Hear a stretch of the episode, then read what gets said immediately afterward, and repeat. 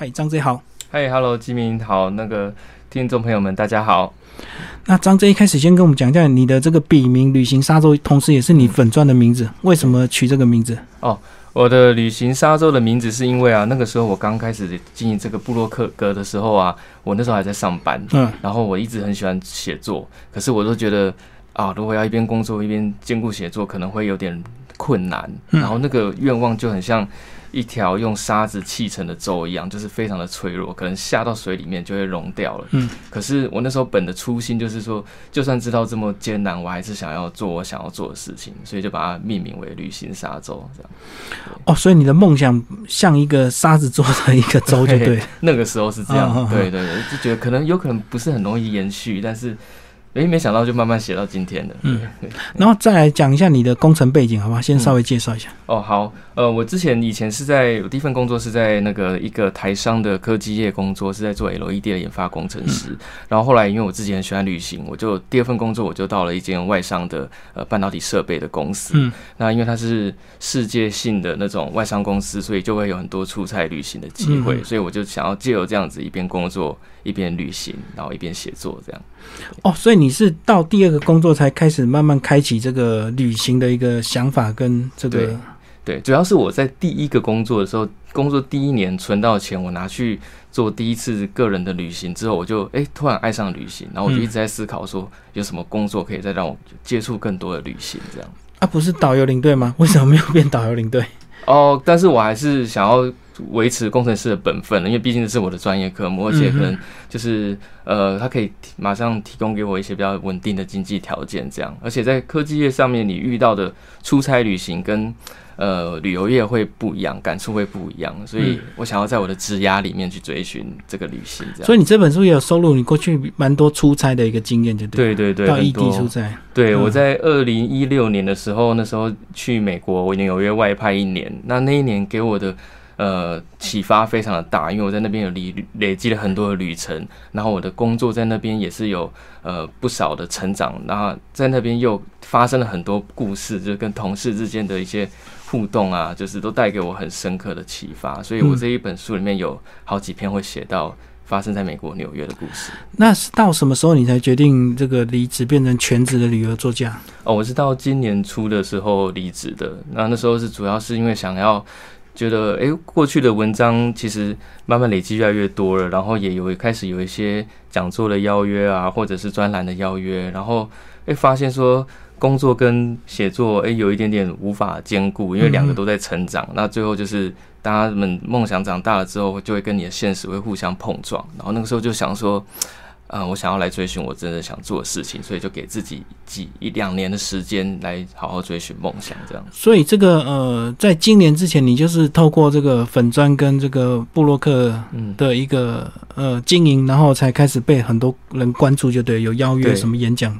对对对，然后还有专栏这样子，同时会是那个《天下杂志》换日线的专栏作家这样。嗯嗯，那你个人觉得你是工程背景，那怎么样去写一些比较抒情像这样的旅游散文呢？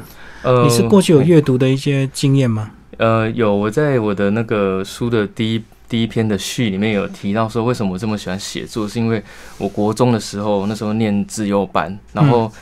那个升学压力很大，那我那时候功课都是最后一名，那我那时候很没有自信哦，因为你们班上都太强，都太强了。我们二十八个人里面有四个人当医生，所以就非常非常的强。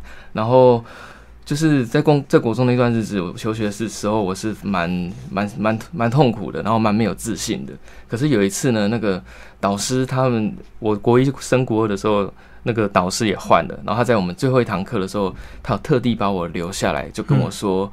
他觉得我作文做写的很好，然后他希望我继续保持，然后他觉得我的这一个地方是很特别的。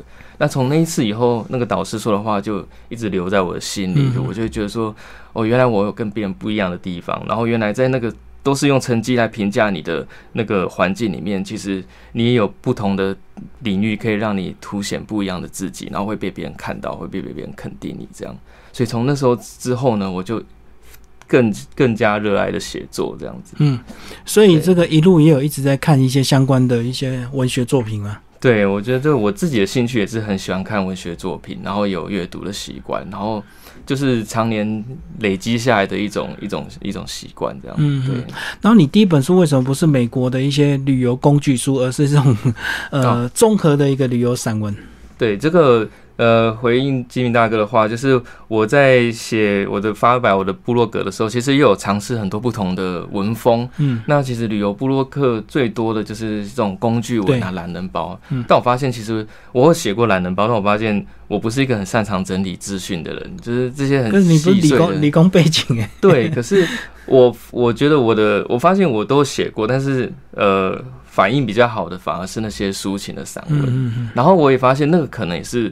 我跟别的旅游播客比较不一样的地方，因为如果你说整理工具文，其实是一件很辛苦的事情。就是你写完一篇之后，你可能每年还要定期 update，对，然后就是很多琐碎的资讯。那有的人喜欢做这些事情，但是有的人做起来可能就比较吃力一点。就像我来说，所以我对我而言，我是比较喜欢把那些很特别的启发，然后画成文字写下来，然后感动。其他的网友这样，不过你这种这个抒情的散文，它好处就不用更新了。哦，对对对，它是一个启发，它不是一个资讯这样子。对，或许是每个人专长不一样，那有些人可能他比较没有办法写这些抒情式的一个东西，他就是用他最强的这个整理式的一个这个呃方式来经营他的部落。对，没有错。对对，每个人擅长的都会。不一样这样子，对啊，确实，我们有时候这个要到哪个景点，我们搜一下，还真的会搜到很多这个呃布洛克提供的一些懒人包这样子。对啊，快速攻略什么什么。对，那其实竞争也是蛮激烈，就是放一个你勾过一个地方，就啪啪跑出一大堆懒人包，那你要怎么样在这些懒人包里面脱颖而出？其实，哎，那也不是很容易的事情。对，但是如果你有自己的风格，写抒情有自己的独到之处的话，哎，就会自然而然就会吸引一批就是喜欢你文风的一些读者这样。嗯嗯，接下来我们来。聊这本书吧，呃，先讲这个书封，这个书封是你自己设计的吗？哦，我跟出版社讨论过的，那照片是我选的。哦，所以就是你自己的有这样的一个真实的照片，就对对对，没错，那个是在澎湖拍的。对，然后书名，哎，为什么取这个壮阔的一个名字，叫《从工程到旅程的勇气》这样？哦，其实它就是这本书，它就是写了，就是这八年来我一步一步走过的一些很。对我而言，感触很多的一些旅程。然后我发现这些文章我整理出来，刚好有一个脉络，就是从工程师走到作家的这些心路历程。因为我一直都在思考我想要的人生是什么，然后我想要达成的事情是什么。然后常常我带着疑惑出去旅行，但是呃，世界会给我一些回馈，会给我一些答案。所以我很多。呃，事情人生的道理是在旅行中领悟出来的。那刚好这些文章整理起来，就变成了一本就是这样子从工程到旅程的这个脉络。这样，但我认为从工程到旅程其实是需要一点勇气的，所以就把它取名为从工程到旅程的勇气。所以一路上那个勇气有越来越增加吗？有越来越茁壮，有越来越增加，而且有越来越笃定。这样子，一开始其实是很疑惑的，因为其实工程师这工作在台湾算是。诶，经经济算比较稳定的，对对，算是待遇还算不错，这样子还蛮好的。那其实要跨过来，而且主要就是这个跟旅游其实是比较没有相关的，所以你是要完全归零，然后重新从头学起这样子。所以对我来说是的确是需要蛮大的一个勇气这样。所以你觉得你当初念工程有念错吗？因为有一些旅旅程是需要一些热情，对不对？对人的热情，这样对事物的新鲜好奇。哦。这个还蛮多朋友问过我这样子的问题，那我会觉得其实，呃，你过去走过的路其实都是它有一定的意义存在的。因为我当初从学工程，其实我也是喜欢工程的一些迷人地方。那我经过了一些工程的专业训练、逻辑训练啊，或者是呃它的推导能力啊，其实我觉得这对我的，它或多或少都会影响到我写作的那个。文风，对，然后我的呃，蛮多网友都说我的我的文章里面就是理性里面带着感性，它不是那种全然的感性，它又有一点点逻辑性在，所以我会觉得，哎，其实这其实都是相辅相成的，而且我也是因为当了工程师之后，才去过这么多地方，然后跟那么多不同的。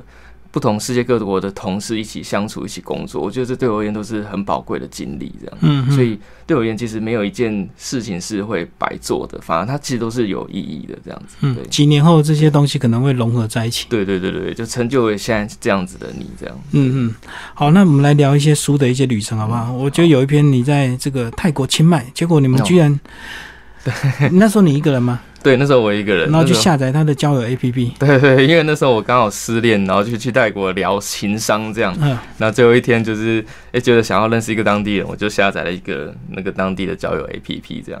嗯。然后是用英文沟通嘛？对，完全是用英文沟通这样。然后那时候聊到一半，当他表。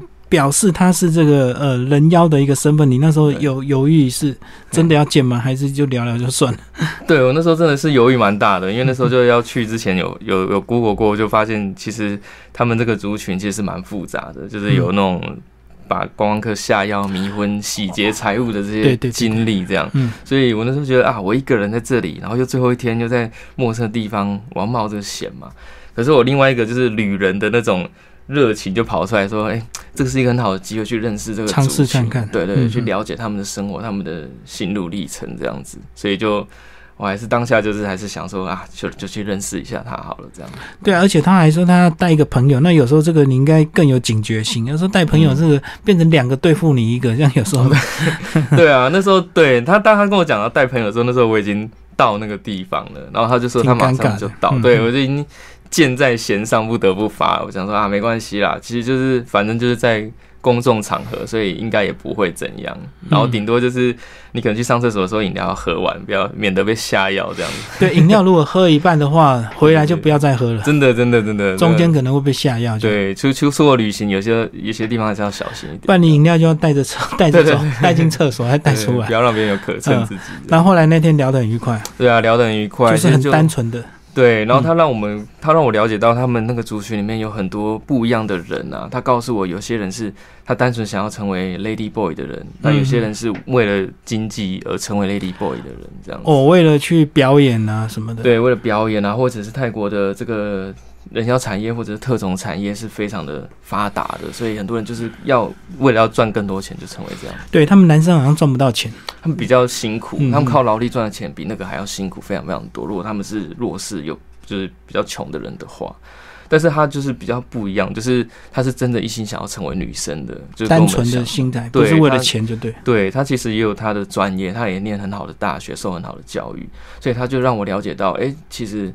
有很多不一样的族群，然后，但其实在我我在跟他们一起聊天的时候，我也发现，其实就算是在泰国很多 lady boy 嘛，但是他们还是会受到很多异样的眼光，所以我会发现说，其实，在那一篇我就觉得，其实像他们这样子的人而言，要做自己是要非常有勇气的，而且他们要付出很大的代价，而且他们那个要长期一直打女性荷尔蒙，因为有时候这个不打就就会退化嘛，就恢复成男生这样子，所以还蛮蛮辛苦的，生理啊、心理啊，其实那都是一条不好走的路，所以我那时候就他就给我一个启发，就是我那篇就是命名为。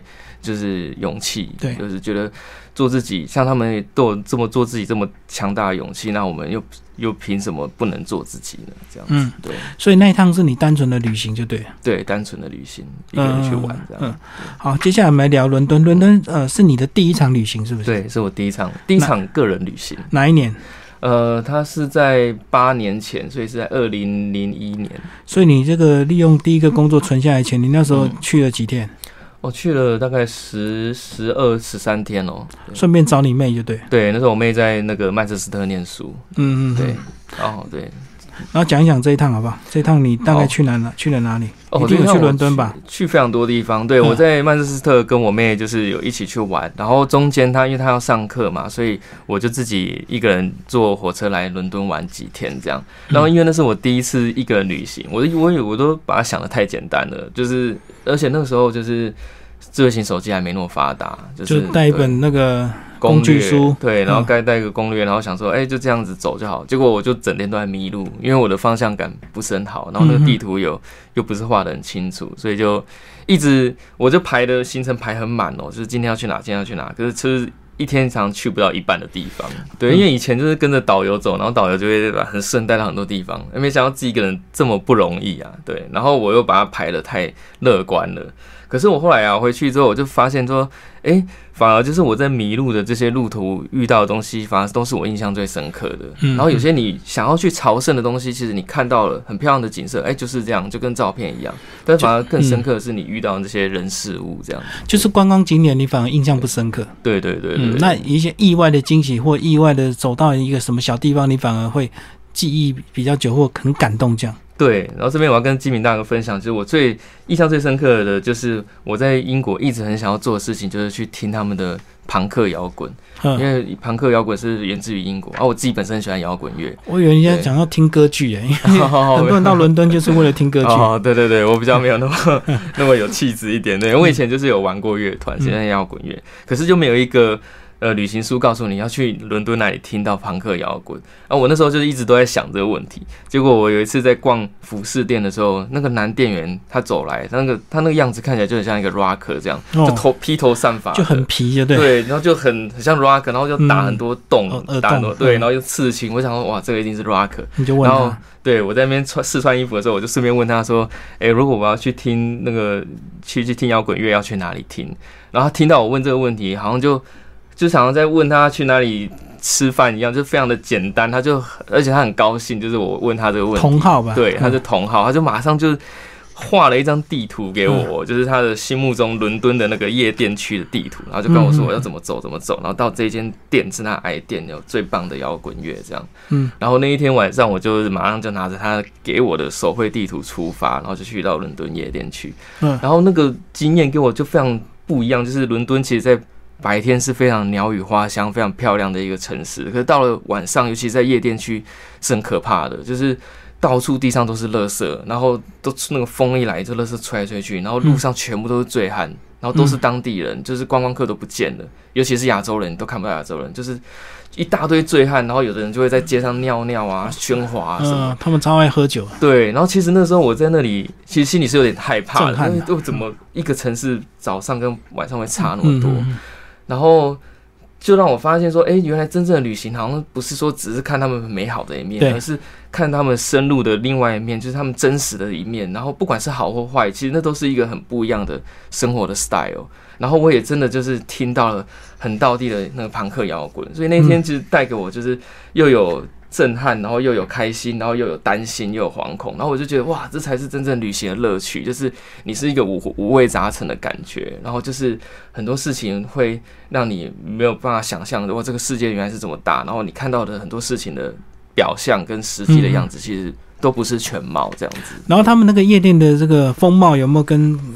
呃，其他国家有差别，或者是跟台湾有差别吗？呃，他们比较不一样，就是他们可能闹事的很多，所以他们的那个保安都是非常很壮，对对，都很壮，而且很权威，而且很凶，然后都是那种可能一百九十公分的那种黑人巨汉。哦，像电影都是那种站在门口的那种黑人，对，然后他就会一把就把你扔出去那一种，所以他们的保安是完全不可侵犯的。他们而且他们必须要维持秩序，因为那边的确有点乱，就是很多真的很多醉汉。我中间还遇到一个。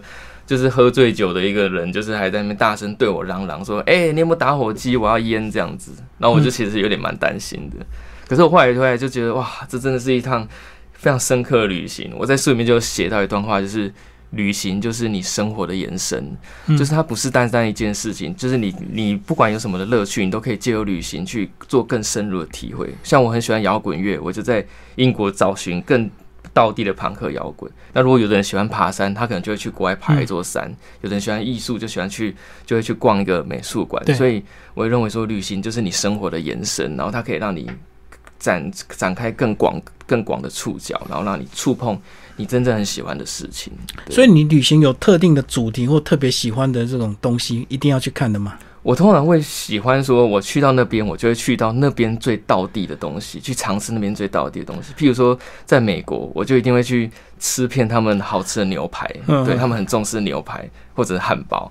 然后我反而就是，然后譬如说，像我两个月前我去蒙古，那我去蒙古，那就是会去会去骑马，因为在蒙蒙古人就是生活在马背上面，所以就是做当地最道地的那件事情，就会体会到他们最。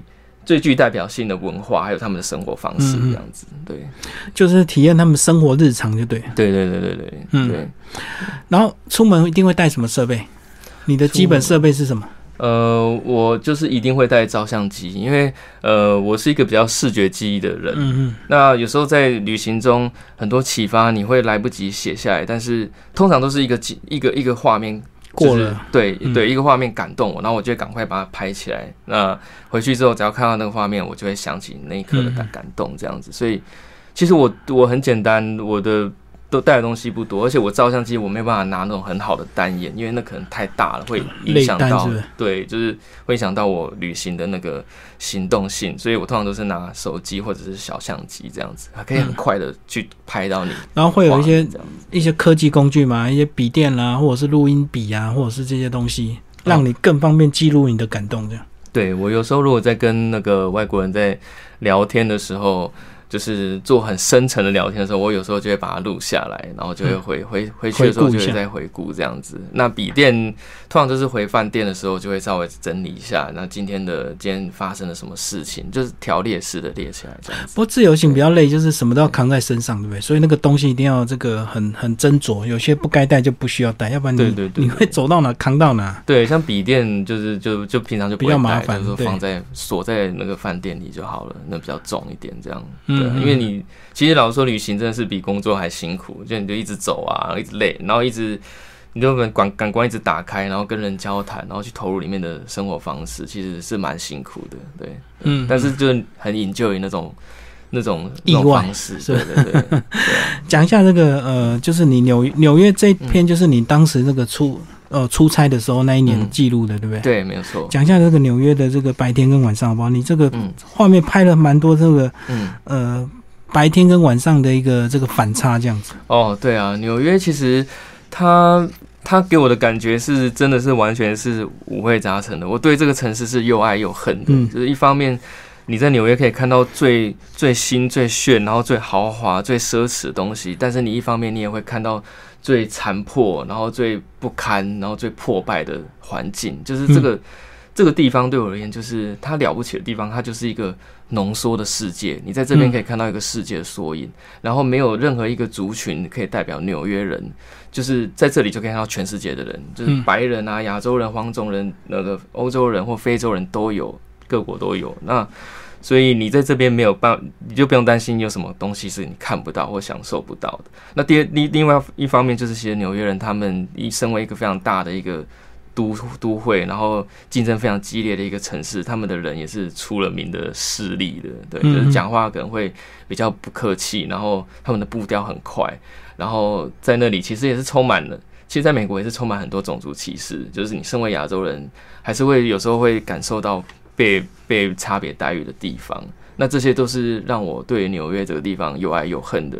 地方，那我里面书里面其实有讲到两篇，就是我写那个纽约的地铁，嗯，我就发现纽约地铁它的环境非常的糟糕，可是很脏啊，对，很脏，对，你每次下去都会，其实都会不大舒服，而且那个味道也不好闻，很重，对，有时候都会有那个尿骚味，他们有些牛游民会睡在那里，会尿在那里啊，然后他们也没有规定不能吃东西啊，那个轨道上面都是丢一些便当盒啊，是是，嗯，对，但是在里面我反而也看到一些。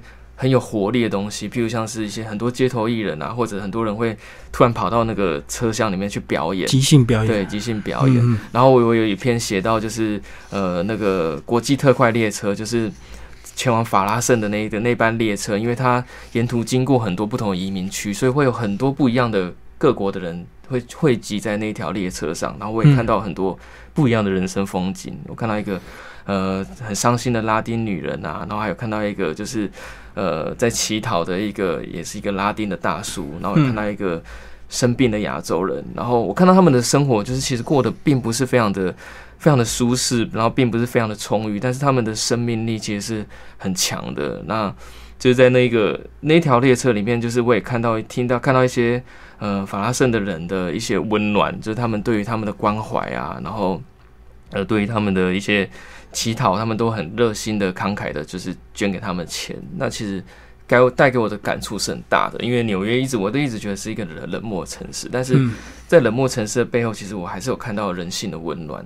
所以我反而哎，所以这个城市带给我最多感触的地方是在那个地铁上面。然后，那在纽约整个过程会不会随时都要被这个呃安检比较严格这样子？整个是整个城市是很紧绷、很紧张的。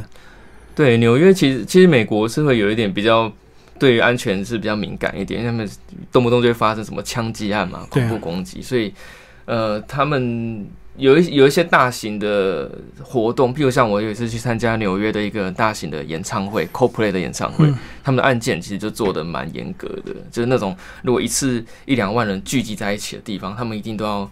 就是你包包都要过 X 光啊，就是这些东西，就是他们都蛮防范的这样。所以你一个人走在路上，会不会常常被那个被被警察临检，还是问东问西的？亚洲的脸孔他们比较友善吗？是还 OK，因为警察对亚洲人 OK，因为他亚洲人对他们刻板印象就是就是比较无趣，然后比较呆板，比较乖这样子。嗯，就是亚洲人对他们刻板，所以他们警察通常都是会对会找黑人麻烦比较多。嗯，然后对白人很友善，然后对亚洲人他们就觉得啊你们是乖宝宝这样子。那我就有有一次就是。我开车去滑雪的时候，不小心开太快，然后有被警察拦下来，这样。嗯。然后拦下来之后，他就看我是亚洲人啊，我就跟他说：“哦，我是观光客，我不懂啊，那不好意思，就拍谁这样。”然后就放我回去了，这样也没有给我开单。对，但是如果。但在美国，警察其实是比较权威的，就是你你要很小心，因为他们可以允许持枪嘛，所以他也很怕你突然拿枪射他，所以他如果拦你的话，你的手就要放在方向盘上，你不能你不能这样子在下面，他会觉得说，哎，你是不是要突然袭击他？嗯，所以他们会。他们对于你就是那种态度是会有点警戒的，不像在台湾这么的 peace 这样子。嗯嗯嗯，对，可可能他们也是经历了太多这种恐怖攻击，所以他们更谨慎，就对。对，我觉得美国它是一个不同区域会非常不一样的地方，就是在纽约啊，像那种很好的区，像曼哈顿就非常的漂亮，然后那边的就很多那种商业的白领阶级。但是有时候像在哈林区或者在布朗克斯那种贫民区。哦，那种地方你可能白天去你都觉得很可怕，因为那边就是，呃，比就是你就感觉到治安不好的地方啊。他们的那个门外面的，他们的房子外面通常都会有个庭院。那如果那个庭院有一个很高的围篱围起来，那就代表那边治安不好啊。如果那边没有围篱的话，就代表治安好。就是它围起来的话，其实就是那边可有可能就是会有有比较多那种抢劫的事情啊。然后有时候你如果闯到别人的。家的院子哦，就算是院子，你都要很小心，因为他可能就会认为你要闯，你要闯进来，他可能就会拿枪指开枪打你。对对对对，所以哇，美国真的是不同区域差别很大，这样。对对对。所以那一年应该留给你很多回忆，对不对？对，非常非常多的回忆。嗯，所以你假日都到处在找景点玩，就对。对，如果有空，我就会去去各地到处走一走。所以美国东岸的各个城市，我大家都去过了，就在那。然后有去一些比较自然的国家公园是什么？自然都是走大都市为主。我去过最自然的地方，是我有一次跟一个同事去那个缅因州。缅因州在他们最东北，就是产盛产美国龙虾的一个州。然后那边就超级自然，就是到处都是森林啊、大草原。然后我们是去那边参加一个音乐季，嗯，然后那音乐季就是在一个森林旁边，然后就是去四天，四天就是都睡在那边的帐篷，然后都没地方洗澡这样子，然后就是非常的。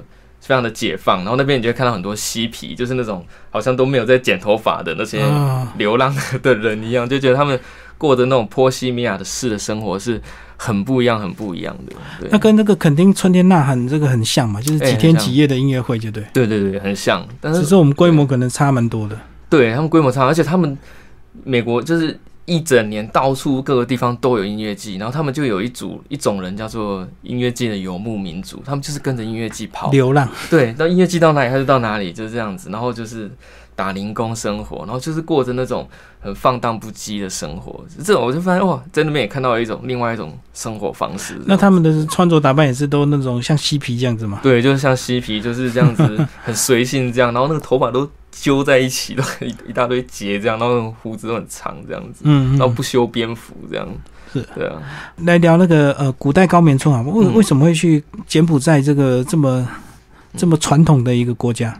哦，因为大部分人去柬埔寨就是因为那个为了吴哥窟去的，非常有名。对，那我那一次也是因为去为了吴哥窟去的，就反而就是那几天给我印象最深刻，反而不是吴哥窟，而是一个叫做呃下乡学做菜的一个当地的行程。嗯，对，那主要是那一次的行程里面带给我很大的感受，就是我在那个行程里面看到了呃柬埔寨的那些。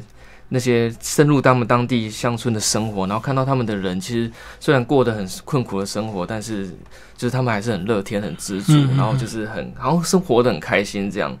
然后我有跟那个导游有聊到柬埔寨的历史，就是发现，哎，其实这个是一个非常充满血跟泪的一个国家，就是他们在一九七零年的时候有经过一场那个红色高棉的革命，对，然后在那场那场革命里面，其实那四年间死死掉、葬死掉啊、饥饿啊、批斗啊、镇压而伤亡的人，就是高达两百万人。嗯，然后那时候柬埔寨只有八百万人而已，所以等于是每四个人就一个人死在那一场浩劫里面。所以我跟他们聊到那一段日子的伤痛，那其实是。给我很大的，给我很大的冲击啦。就是那个导游，他是一个五六十岁的大叔，他就告诉我说，他们那一辈的人，其实就算你没有没有死掉，但是你一定经历过他们身边的人都都都有亲友都有死在那场那个的经验。那其实他们是带着这个伤痛，这样一路这样走下来的。那另外一方面，他也有呃，从他跟他的对谈里面有发现说，现在的柬埔寨虽然已经和平了，但是他们的贫富差距很大，而且他们的贪腐问题很严重。那他们有钱人其实是非常的任意的，就是滥用这个国家的资源，他们会滥垦滥伐，就是八十趴的树木是因为呃人为的关系被破坏的。那那些树木被破坏之后呢，就他们就开始。买那些土地，那像像是五个库附近的土地都被有钱的财团一块块买起来，他们要开发成度假村。那原本生活在那边的人就被迫搬离，或者他们要进城打工。这样，那那个村庄里的那个大叔他就告诉我说，他希望说能够保全他们的呃文化，然后也能够让他们的人可以生活下去，所以他们就开发了这样子一个在地导览的行程。他们希望这，他们希望能够。保持住他们的传统，然后，然后不要让这块地变成全世界都一样的度假村，这样。嗯。所以他给我的，他跟我讲这些话，就让我觉得很感动。就是，我就跟他说：“哦，就是你做的事情是对的。”然后我要回去之后，我要。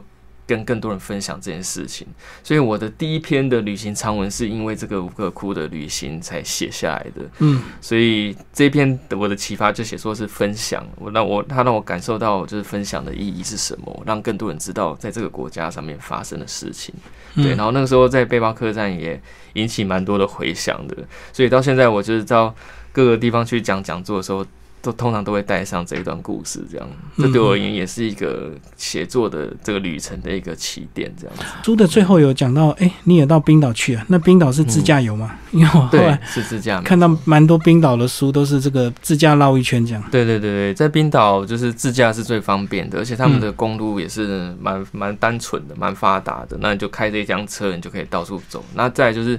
冰岛的人人烟很稀少，所以到你除了到走首都以外的地方，最好就是自己开车会就会真的比较方便一点，这样。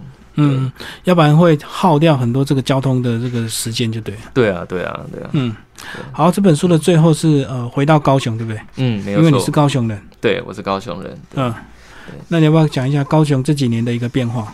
呃，其实我就是离家蛮久了，大概从念大学之后就离家了。那这十几年来，我就是都在北部工作啊，要么就是出出国到处跑啊。然后，当我诶回到家乡的时候，我就有一种又熟悉又陌生的感觉。一方面就是发现，诶，家乡跟我小时候还是一样，嗯。然后，另外一方面就发现，诶，怎么还是跟小时候一样？就是它的变化其实是非常非常的小，缓慢，很缓慢，很缓慢的。因为我看过很多城市，它变化是非常快的。那我那时候回到高雄写书的时候，我就想要。为家乡做一些事情，我那时候就开始用，呃，也是旅行者的角度去认识自己的家乡。因为以前都会觉得说啊，这是我住的地方，没有什么。可是你隔了那么久回来之后，哎，反而会想要探勘更细部的东西，会想要了解家乡，就是高雄更多关于高雄的一切。那因为我住在燕巢嘛，我就开始去找一些探访燕巢的景点，然后就开始把它写成一系列探索燕巢的文章。嗯，就哎，意外的还蛮引起蛮多就是燕巢人的共鸣，就是有人把。转播到那个我是燕巢人的板上，然后就还引起蛮多共鸣。这样我就觉得，哎，这样也蛮有意义的。然后，所以我未来如果有机会出第二本书的话，我就会希望说能够是写自己关于自己家乡的一些事情，然后是关于一个在地的人，高雄人，然后用一个旅旅人的眼光来写自己家乡的这些人事物，这样子。嗯，对对对，就更深入去认识家乡的这个这些人，这样子。对啊，然后也就是说，哎，可以帮。自己的家乡做一些事情，我觉得这样也很有意义。嗯，它应该是算一个呃，不是一个工商很发达的一个那个，就是农业的一个县市嘛，对不对？是农业的。然后就是就是种芭辣嘛，对，芭辣蜜枣啊，对。然后它蛮多那种二地，就是像月月世界那种那种寸草不生的地，就是可能也种东西也有点难，那它的那个土质刚好很适合种芭拉跟跟蜜枣这样子，对，所以算是蛮比较贫困的一个乡镇，对不对？算是比较偏乡一点，那比较没有太多的产业这样子，嗯，对对对。好，最后张再讲一下，你如果去呃人家邀约演讲，你大概都以勇气为主题吗？呃，我讲蛮多主题的，我有讲过，以前讲旅行比较多，就是我去过哪里，我就会做一个旅行的专访，譬如说。前一阵子我才去讲了一场蒙古的讲座，然后我之前也去过伊朗，也讲过伊朗的讲座。那再来就是像呃吉米大哥说的，就是以勇气为主题去讲职涯的一些分享。就是我之前在工程师的时候，哎，怎么可以怎么样去到也是可以很多出差的地方啊，然后怎么样在你你的工程师的职涯也可以做一些很有趣的一些探索，到一些到到比较。多元化的公司里面，这方面也有在分享，然后再来就是也是有作家的职涯的分享这样子，嗯，然后其实蛮多各个奇各个大大奇怪的主题都讲过，就是有有人来找我讲说怎么样旅游最神，因为他可能看我的文章觉得我我旅游很抠吧，规划，啊，我因为我都是都是走那种很 local 的行程，然后很就是最当地最划算的行程，所以也有人来问我说怎么用很少的钱去旅游，然后也有人问我说。哎，我旅行上面吃到什么东西？因为我以前如果吃到一些很可怕的也好，或很美味的，我都会把它写下来。所以有了，我下个礼拜也要去成品南西店讲一场关于旅旅途上的食物的讲座，这样子。嗯，所以就是各个大家关于旅行啊、职涯啊、生活啊的的主题，其实都有分享过，这样对。你经历这样子，你的前同事应该会蛮羡慕你，对不对？因为他们可能还在这个实验室里面，哦，还也是都会很渴望想要走出去这样子。我觉得这是个人的选择啊，因为我觉得比每一种选择都有则有得。就是如果待在之前的工环境，的确你的经济是不予匮乏的。嗯，那我现在其实还算是在努力打拼的这个阶段。那我现在的收入这样跟以前比是差很多了，对啊，所以这就是取跟舍这样子。那那我觉得就是每个人他过他想要的生活这样。那我的我的同事，我觉得他们的人都很好，就是他们也都很很鼓励我，然后也都很 support 我这样。那就是有的人也告诉我说，他从我身上看到一些勇气。然后我有，就是我会到处跟人家分享勇气的时候，我就会跟人家分享说，其实每个人都可以拥有自己的工作以外的乐趣，或工作以外的梦想。那有时候这个梦想它很大，它不是一触可及的，可是你可以用时光酝酿它。其实像我这一段时光就走了八年，我也不是一下子就诶突然变成作家了。所以你可以慢慢的一边工作一边累积自己的兴趣。我觉得。你到后来，你如果真的这个兴趣长大到你你会选择去那里的时候，那个时机它自自己就会来到了。对，嗯，最后介绍你的粉砖好吧？哦，我的粉砖叫做旅行沙洲，嗯，那不管是在 FB 或者在 Instagram 都可以找到。对，那要记得那个那个洲是龙舟的舟，不是欧洲的洲。对，因为这是一条沙子砌成的船这样子，所以旅行沙洲。然后里面也是都分享旅游相关的一个这个。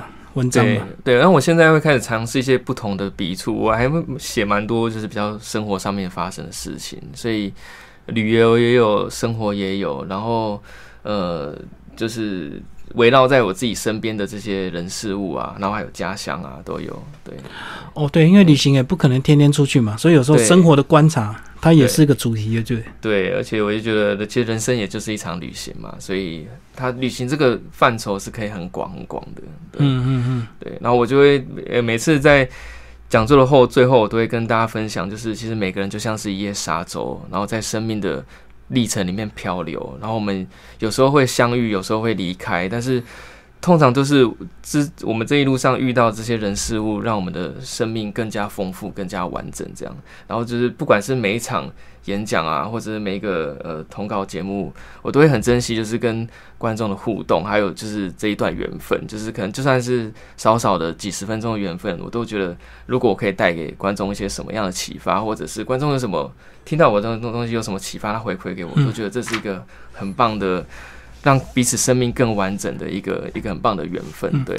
最后讲，你说你呃给自己两年的时间，让你这个好好尝试这个呃旅游写作这样这一块。那两年后到什么程度，你会做一个什么样不同的决定吗？呃，因为这个东西就是他如果说他一一开始一定是不是那么容易的。那两年后，我只要是觉得说我可以呃养得起自己，然后不要造成。家人的负担，然后我看到了这个趋势是上升的，那我就会再继续投入。但是如果我看到的那个可能趋势不并不是很好，那我就是最最不好的状况就是我再回去当工程师这样子。对，嗯，好，谢谢张 J 为大家介绍他的第一本新书《从工程到旅程的勇气》。